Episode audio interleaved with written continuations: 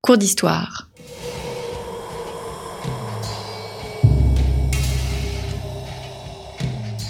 Une émission de la rédaction de Storia Voce.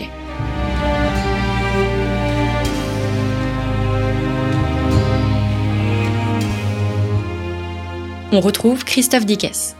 Chers auditeurs, bonjour, bienvenue pour ce cours d'histoire, un cours d'histoire un peu spécial puisque nous l'enregistrons à la suite de l'émission sur les relations franco-allemandes au Moyen Âge, une émission disponible dans nos archives. Dominique Barthélémy, bonjour. Bonjour. Vous êtes historien, membre de l'Académie des inscriptions et des belles-lettres, spécialiste de l'époque médiévale et vous venez de publier, de co-diriger euh, un ouvrage collectif avec Rolf Grosseux, Allemagne et France au cœur du Moyen Âge, un ouvrage préfacé par Michel Zinc et paru aux éditions Passé Composé. Donc après avoir évoqué ces relations entre France et Allemagne, je souhaitais enregistrer un seul et petit cours d'histoire sur un sujet peu connu et pourtant très important de l'époque médiévale, la trêve de Dieu. Quand est-ce qu'apparaît euh, la trêve de Dieu, Dominique Barthélemy Alors la trêve de Dieu s'entend en un double sens, hein, c'est l'interdiction de tout acte de force, qu'elle soit légitime ou illégitime même,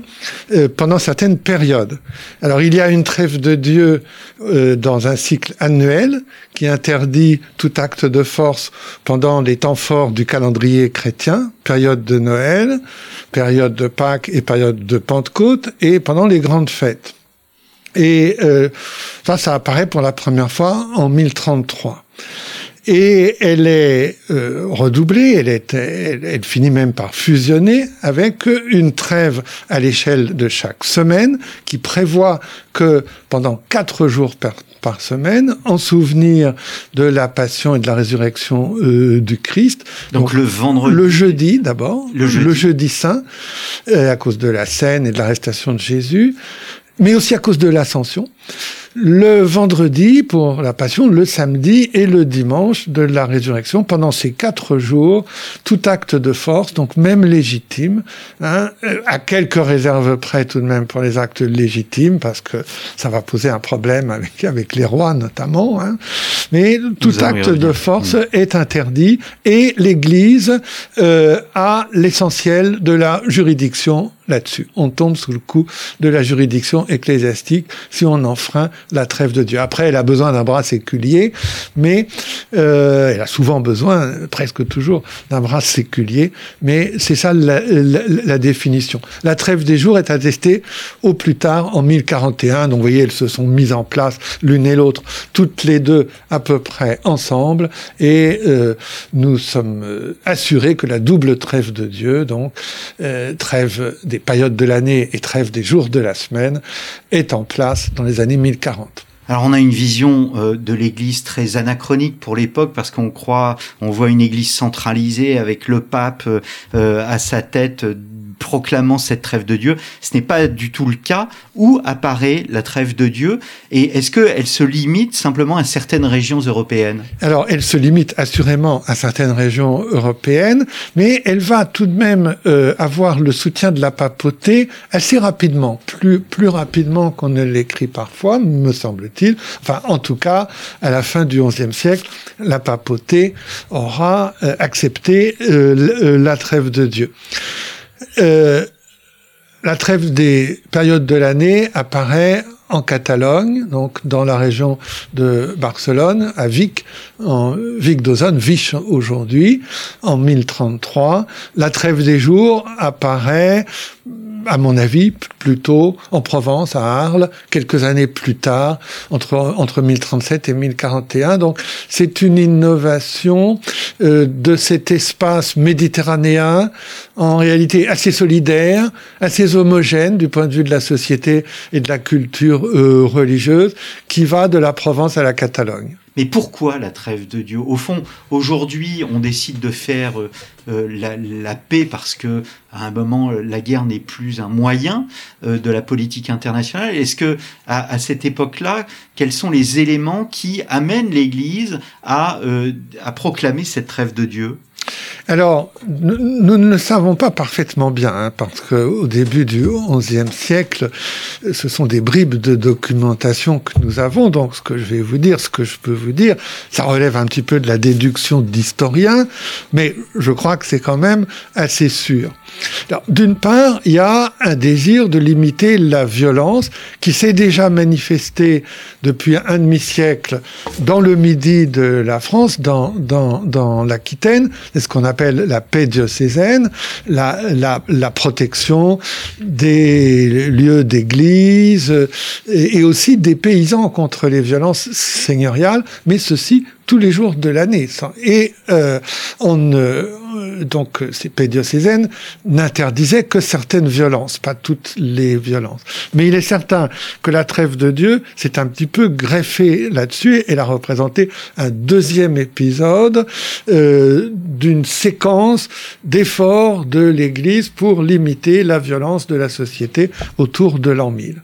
En même temps, la trêve de Dieu appartient certainement à un désir de christianiser le monde, d'inscrire le Christ et sa commémoration au cœur de la vie quotidienne des chrétiens. Et elle, procède certainement techniquement d'une trêve du dimanche qu'on a voulu étendre à quatre jours de la semaine.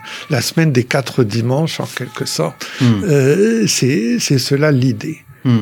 Le sang euh, qui est versé sur le champ de bataille, ça devient en quelque sorte le sang du Christ qu'il faut préserver? Alors il faut pas exagéré, ça dépend quand même un petit peu des cas, mais effectivement, l'un des conciles de trêve de Dieu, de paix diocésaine et trêve de Dieu à la fois, à Narbonne en 1054, commence en disant qu'il ne faut pas que les chrétiens se tuent entre eux, car ce serait verser le sang du Christ. Cela dit, ça, ça, vous, ça serait valable n'importe quel jour de l'année, si, on, si on dit ça comme ça. Et en réalité, le concile de trêve de Dieu qui dit ça ajoute juste après, on ne le cite pas assez.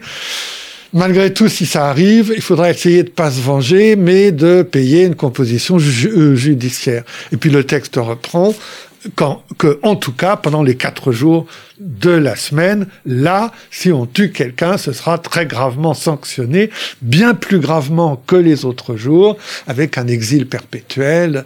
Et donc, euh, vous voyez, il y a quand même une, une nuance. Et d'autre part, très vite aussi, euh, la trêve de Dieu se limite en disant qu'elle ne concerne pas les guerres justes menées par des rois. Hmm. Oui, parce qu'il y a toujours cette bah guerre, ce concept de guerre juste dans la tradition augustinienne. Tout à fait, qui, qui, se, qui prend de l'importance même à, partir du Xe siècle. Oui, oui. Euh, la trêve de Dieu, elle, est respectée par serment. C'est ici la parole qui compte. Euh, quelle est la, la, place de ce serment à l'époque médiévale? Alors, en fait, euh, le serment, c'est surtout pour la paix diocésaine et il arrive qu'on jure la trêve de Dieu mais fondamentalement, elle s'impose comme une loi. Euh, c'est un ordre du ciel, euh, voilà, comme pour le dimanche.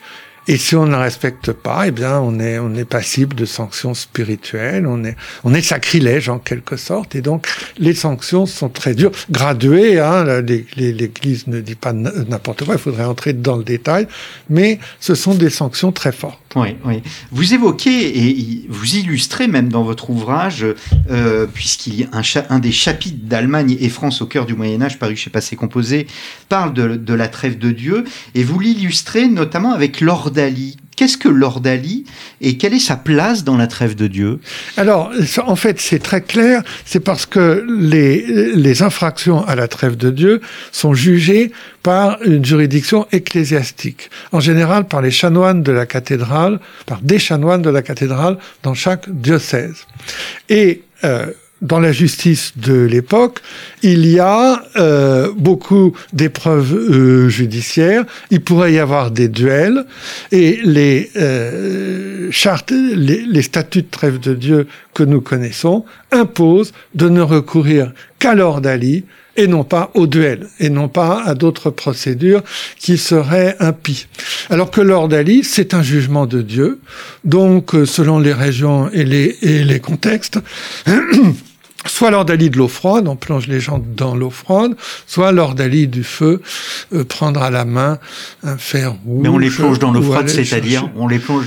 Eh ben, écoutez, l'eau a été exorcisée, toute une liturgie est, est, est faite, et euh, on les plonge tout nus, et euh, il s'agit de voir si l'eau va les recevoir, il faut qu'ils coulent. Il y, a, il y a une procédure assez précise, et si, si on ne coule pas, c'est qu'on est coupable. Si on ne coule pas, c'est qu'on est dans, coupable. dans les conceptions de l'époque, c'est assez logique. Et je dirais même, au risque de choquer vos, euh, vos auditeurs, c'est fonctionnel. hein. On pourrait montrer dans le détail que, que c'est assez fonctionnel. Avec quelques dérives de temps en temps, mais ça c'est en Allemagne, hein, pas en France. Il y a des prêtres qui s'amusent à mettre leurs paroissiennes à l'ordalie de l'eau froide pour les voir toutes nues. Mais ça, on n'a pas la preuve que ça se soit fait en France. Oui. Et l'ordalie par le feu?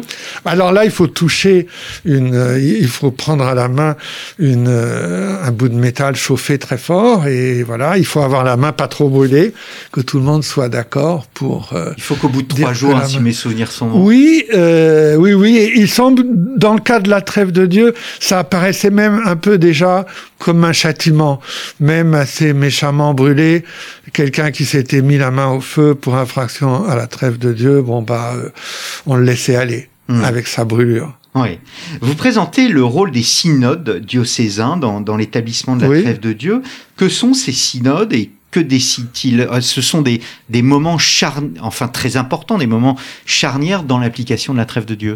Oui, alors c'est donc c'est une ce sont les institutions de l'époque carolingienne qui fonctionnent à plein au XIe et au début du XIIe siècle, donc à l'époque de la trêve de Dieu, c'est-à-dire qu'elle est elle est décrétée diocèse après diocèse par alors le mot de synode est presque synonyme de concile, hein, ce sont plusieurs évêques ensemble qui se réunissent en synode pour décider de la trêve de Dieu, en fixer les dates exactes, fixer les modalités justement de, de, châtiment et, et demander quand même aux autorités laïques de livrer les coupables à l'Église. Hum, hum. Alors, on sait quand, euh, dans les textes, euh, pas seulement médiévaux, mais d'autres périodes, quand on répète les choses, eh bien, c'est un signe qu'il y a un non-respect. Euh, on répète bien les gestes barrières, les gestes barrières aujourd'hui. On les respecte. aussi. Et Est-ce que, est-ce que euh, il en est de même pour la trêve de Dieu? C'est-à-dire, est-ce que c'est un, euh, c'est un élément textuel uniquement, ou bien euh, on sait et nous avons des, des témoignages sur le respect de cette trêve de Dieu? Nous sommes certains que ça a en partie fonctionné. Parce que, effectivement, il y a le problème de la répétition des textes, mais ce n'est pas une répétition à l'identique. Il y a des aménagements de la trêve de Dieu. Il y a des discussions sur les modalités de la trêve de Dieu. À partir du moment où les gens commencent à faire des aménagements et à, chipoter, à ergoter sur ce qui est dans la trêve de Dieu et ce qui n'y est pas, c'est la preuve qu'elle est quand même en application sur le terrain et que ça peut gêner les gens d'être en infraction avec la trêve de Dieu. Donc en réalité, euh, comme c'est pas des répétitions à l'identique, il y a toujours il y a quand même la trace de débat et il n'y aurait pas de débat s'il n'y avait pas quelque chose, s'il n'y avait pas des enjeux. Hmm. Est-ce que euh, vous, vous montrez bien dans votre livre aussi qu'il y a une sorte de nouveau concept qui apparaît, c'est celui d'ordre public. La guerre, la vendetta euh, euh, constituent des atteintes à l'ordre public. C'est la communauté qui poursuit l'agresseur et non pas seulement la, la victime de l'agression. Oui, oui, donc alors effectivement, à partir du XIe siècle, euh, il y a un sens très fort de la communauté chrétienne se, se, se développe, et on va dans ce sens, en effet, et cette lutte de l'Église contre la violence représente un, un sursaut de l'esprit communautaire, avec certainement des appuis sociaux importants, hein, notamment dans les élites urbaines, ce qu'on pourrait appeler la bourgeoisie. Donc en effet, on va vers une, certainement vers une modernisation graduelle de la justice, mais en matière d'homicide, euh, ça ne reculera vraiment qu'au XVIIe siècle. Hein. On n'est pas du tout, on n'est pas du tout à la fin de la vendetta. Hmm. C'est-à-dire que la trêve de Dieu va perdurer même à Non, non, non, elle, elle disparaît assez vite parce que les rois et les princes prennent une autorité croissante et parce que donc et parce que leurs opérations de guerre et de justice ne tombent pas sous le coup de la trêve de Dieu. Alors leurs opérations de guerre et de justice, mais aussi de paix, il y a des paix territoriales laïques qui prennent le dessus sur Oui. l'idée de trêve de Dieu? Certainement, oui, oui, oui, oui. En Allemagne, c'est tout à fait clair, et en France, euh, la paix du roi et, et la paix de certains princes. Cependant, dans le Midi, les comtes de Toulouse et les comtes de Barcelone, qui sont rois d'Aragon en, en même temps, incorporent davantage la Mm. trêve de Dieu à leur législation. Mais enfin, même là, elle, euh, elle- le- son respect ne, ne s'observe pas au-delà du XIIe siècle. hein. Elle a une histoire assez brève, en fait. Hmm. Une dernière question, la paix de Cologne, 1083. euh, vous dites qu'elle indique comme les prémices, et vous mettez le terme entre guillemets, de, l'État moderne dans le sens weberien du terme. Oui, parce que dans cette euh, paix de Cologne, comme dans les autres euh, euh, trêves de Dieu, malgré tout, il y a une, euh, un ordre donné à tous les paroissiens du diocèse. Et c'était la même chose à Liège et dans certains autres évêchés de cette région lorraine et allemande. Il y a l'interdiction de porter des armes et une paix complète et euh, qui est instituée par l'introduction d'une trêve de Dieu associée à un certain nombre de mesures nouvelles. hein. Dans le cas de Cologne et de Liège, elle on parle de paix de Dieu ou trêve de Dieu de Cologne, mais elle n'est pas toute seule, elle est en réalité un noyau auquel viennent s'agréger un certain nombre de choses, et c'est comme ça qu'on qu'on s'avance en effet. Euh, Rolf Grosser a raison de le souligner, c'est lui qui a écrit la phrase que vous venez de citer, et a raison de le souligner à cette occasion. Hmm. Mais c'est important parce que au, mon- au- cela montre euh, au fond que euh, l'Église participe euh, aux prémices de cet État moderne. Certainement, oui, oui, Mm. absolument. Mais donc ensuite, en revanche, elle abandonne la trêve de Dieu et en droit canon, à partir euh, du XIIIe siècle, euh, l'objection faite à la trêve de Dieu, à savoir que les guerres justes sont justes à toute époque et, et que donc il n'y a pas de trêve de Dieu qui, qui vaille, et les guerres injustes sont injustes à toute époque, même hors des jours et des périodes euh, de trêve de Dieu, cet argument permet aux canonistes de torpiller la trêve de Dieu et les, les, les, auteurs du droit de l'Église, à partir du XIIIe siècle, sont généralement contre. hein. C'est Hmm. c'est eux qui n'en veulent plus. Merci beaucoup Dominique Barthélémy d'être venu à notre micro. Donc Je vous en prie. Euh, votre livre euh, que vous avez dirigé avec Rolf Gross, euh, Allemagne et France au cœur du Moyen Âge, un livre préfacé par Michel Zinc, un livre paru chez Passé Composé.